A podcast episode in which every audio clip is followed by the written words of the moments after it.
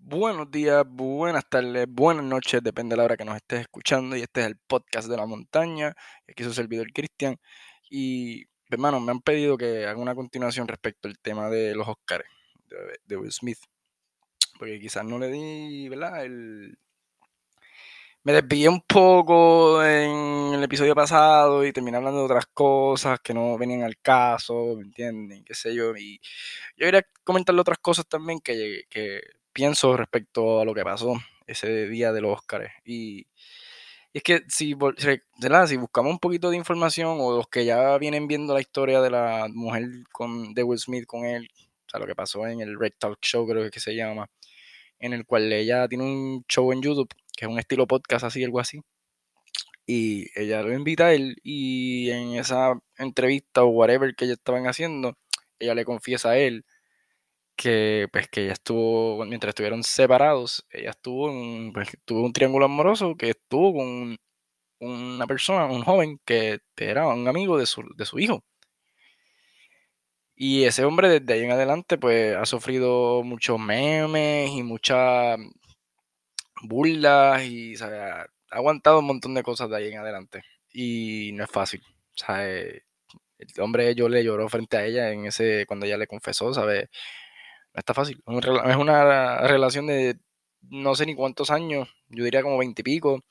Tienen dos hijos, son figuras públicas, están en todo el lado.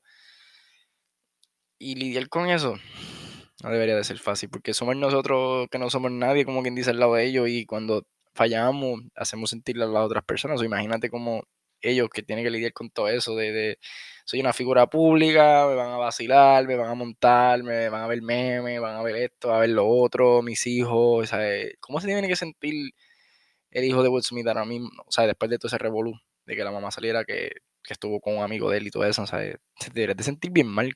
Yo me sentiría como mierda, clara.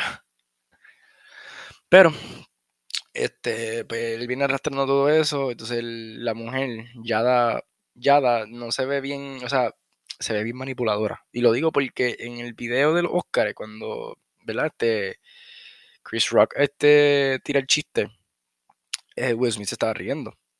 Y si, lo, si le miran al lado, ella está como, o sea, molesta. Ella ni se ríe, ella ni, ni, siquiera hesitate, ¿sabes? No. Y lo mira él como quien dice, como que, diablo, tú, tú vas a dejar que hablen así de mí. O sea, lo que deja de entender su mirada porque ella no dijo nada. Y, luego de ese, de esa, ese ángulo de la cámara que Will Smith sale riéndose y ella está mirando mal, se corta ese ángulo y se va directo a Chris Rock. Y luego de eso vemos cómo él se levanta y, va y le da la bofeta. ¿Sabe que desde mi punto de vista yo digo que, que es montadito? O sea, no es que es montadito, sino que es que ella tiene mucho que ver, ¿sabe? Ella es como que la que mueve las fichas para que él, no sé, ¿sabe? No sé cómo explicarlo. O sea, dije una porquería ahí, pero ajá. La cuestión es que ya se ve que ella es la manipuladora. Eso es lo que quiere decir. So, el pana está mal. O sea, se dejó, se dejó ver bien mal. Y a ella no le importó. Ella, hazlo. No, no hazlo porque no podemos decir que si ella fue la que lo obligó, porque según la mirada, según el video, es como si ella lo hubiera dejado entender que, o sea, mira, pero esto fue que yo te las pegué, porque tú no... no, no, no, pero pues ambas partes estuvieron mal, porque como dije en el episodio anterior, no está bien. O sea, hay momentos y hay momentos para chistear. Y si la persona, como dije en el episodio anterior, si la persona no vacila con su enfermedad, pues mira, no es manera de vacilarla, ¿me entiendes? Porque, como vuelvo y digo, hay personas toman su enfermedad diferente. Hay personas que se frustran por la enfermedad que tienen y no les gusta ningún tipo de chiste. Y hay otras personas que son bien positivas y aceptan chistes y se chistean ellos mismos también. O sea, todos somos diferentes y todos tenemos maneras de respeto diferentes. So, este, no sé, ahí yo voy a dejar mi opinión respecto al tema de Will Smith. El hombre está siendo manipulado por su mujer, según lo que veo y lo que he visto a pasar el tiempo. Y soy fanático de Will Smith a muerte, me encanta Will Smith, pero lo que hizo no se lo aplaudo. ¿sabes? Pudiste haberlo jalado afuera o de esto, pero nada. Entendemos el punto de, hacerte pasar por el macho alfa y el macho de la familia, o no sé. Anyway, ya lo he hecho, hecho está. Y ya, qué carajo. Ya se llevó el Oscar y ya, todo feliz y contento. Chris Rock no va a demandar, sea, no va a denunciar. Y ya, a ver qué hacen los Oscars respecto a esto. Y se acabó el tema, mano, porque, ¿sabes? Ya. Y el tipo lo hizo, se levantó, le metió la bofetada y ya pasó lo que pasó. Ahora queda ver qué puede, qué, qué cosas pueden pasarle negativamente o positivamente en su carrera ahora por esto. Pero es complicated.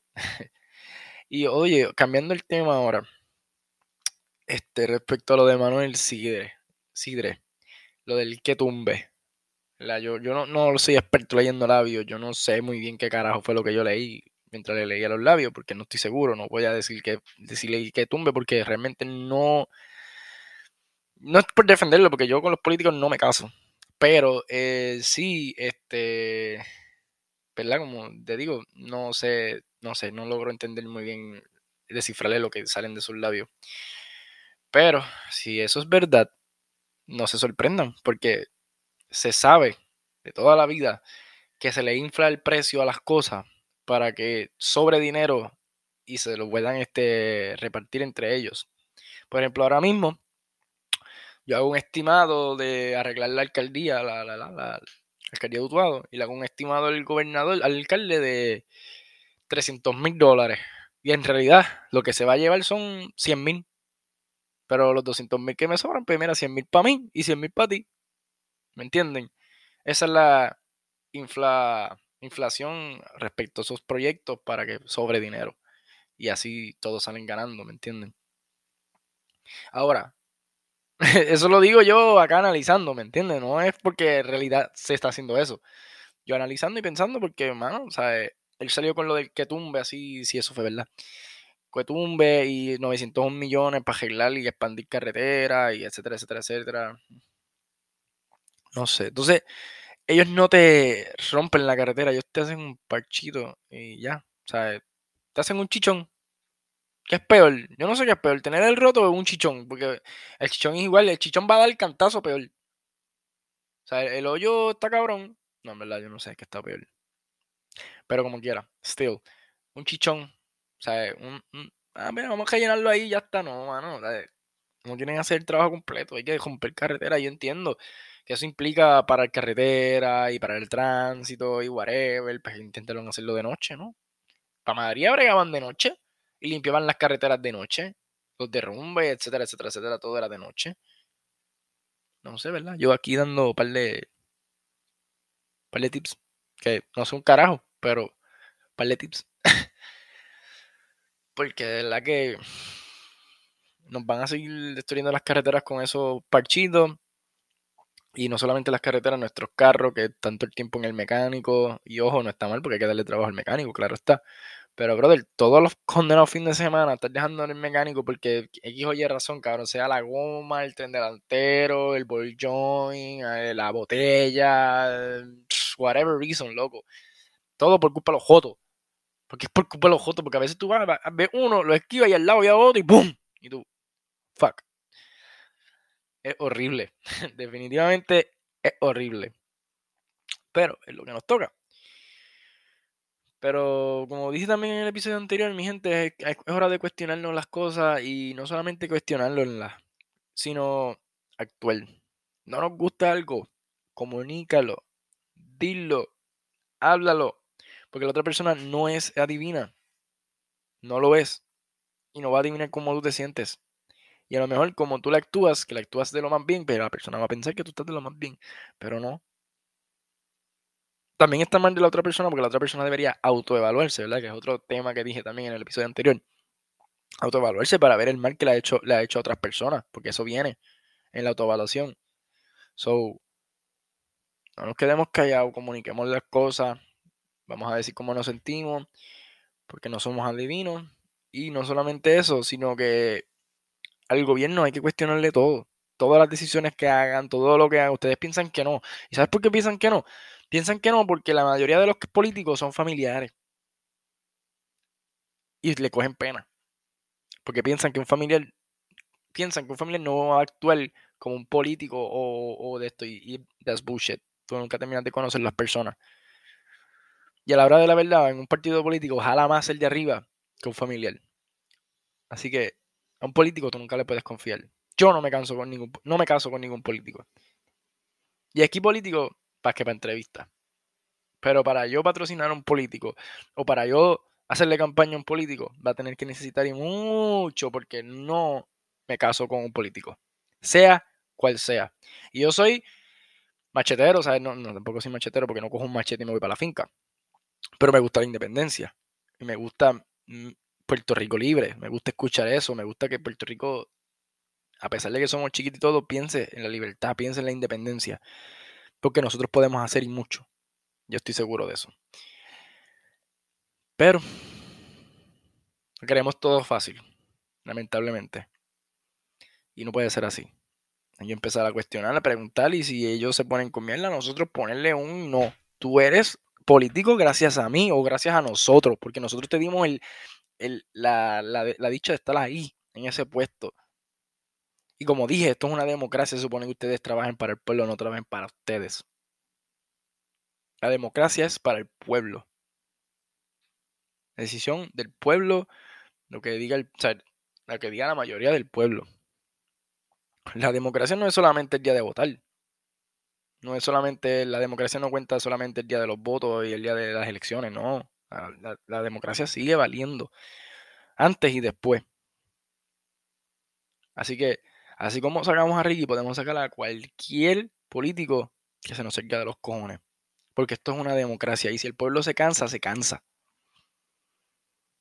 Esto no es porque los propios cojones del gobernador se quiere quedar, se queda, no. Entonces sería un dictador.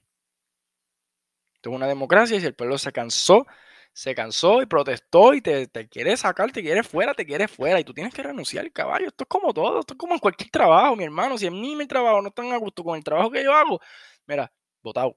Adiós, nos vemos. Yo no tengo que abogar, yo no por mis cojones, yo digo, no, yo me voy a quedar. No, me votaron.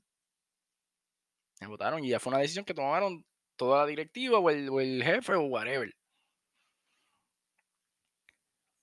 Pero mi gente, tenemos que protestar, tenemos que dejarnos hacer sentir, porque toman las decisiones y no les importa lo que nosotros pensamos, no les importa lo que nosotros vayamos a pasar, no les importa nada. Así como a ellos no les importa nada cuando van a tomar una decisión, a nosotros no nos debería de importar nada cuando tengamos que protestar.